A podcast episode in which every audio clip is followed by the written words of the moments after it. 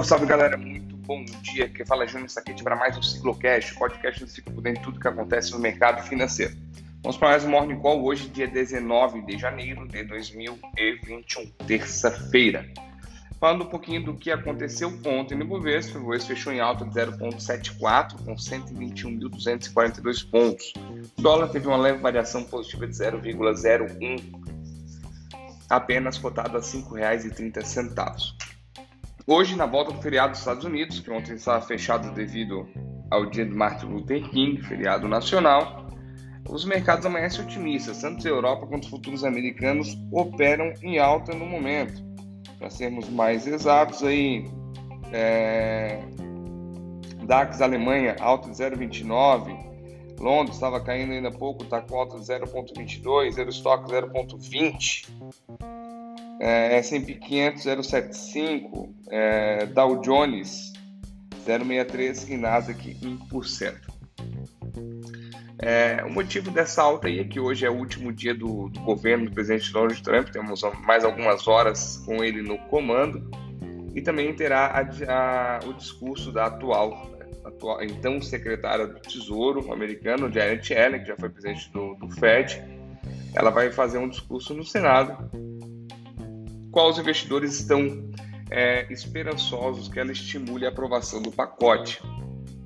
Aquele pacote trilionário de 1,9 trilhões que o Biden quer propor aí no seu governo.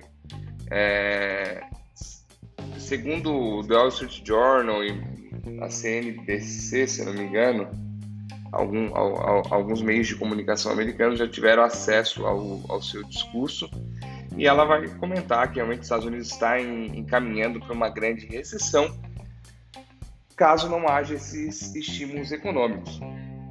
E que o governo atual também está levando em consideração o aumento da dívida pública. Não está esquecendo essa questão, pô, a dívida vai aumentar, o que, que vai acontecer? Não, eles estão realmente levando em consideração a, o aumento da dívida pública. Porém, é, é necessário que, que haja esse pacote as taxas de juros vão continuar baixa, tem que tomar algumas medidas para no longo prazo fazer sentido para a retomada econômica. E ela também comentou que o governo não quer, não quer enfraquecer o dólar, como todo mundo vem dizendo, que ah, eles vão, o Biden vai entrar, o dólar vai cair. Não. Ela quer trabalhar a política monetária para manter o dólar forte frente às outras cestas de moedas no mundo inteiro. Também investidores estão de olho na rodada de divulgação de balanço. Então começam as rodadas aí no ter divulgação do quarto trimestre, como foi. Hoje temos alguns gigantes aí falando os seus resultados. Bank of America, Goldman Sachs e Netflix também vai anunciar o resultado logo após o fechamento. Hoje aqui começa a primeira reunião do Copom de 2021 onde acredita-se que a Selic deve se manter por 2%. Apenas vão tirar o Ford Guidance, até comentei ontem sobre isso. Ford Guidance, a expectativa futura, aquela ideia, ah, vamos manter o juro baixo de 2% até setembro. Pode ser que eles tirem isso e possam é, elevar o juro em qualquer reunião do Copom seguinte, a fim de controlar a inflação. Mercados asiáticos fecharam em alta, tirando Xangai, que recuou 0,83, Tóquio subiu 1,39, Hong Kong 2,70 e Coreia do Sul fechou em alta de 2,61.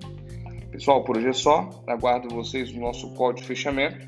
Nos sigam nas redes sociais, Instagram, arroba Signo Investimentos, nosso canal no YouTube, Signo Investimentos. Se inscreve lá e ativa o sininho. Um abraço e até mais tarde.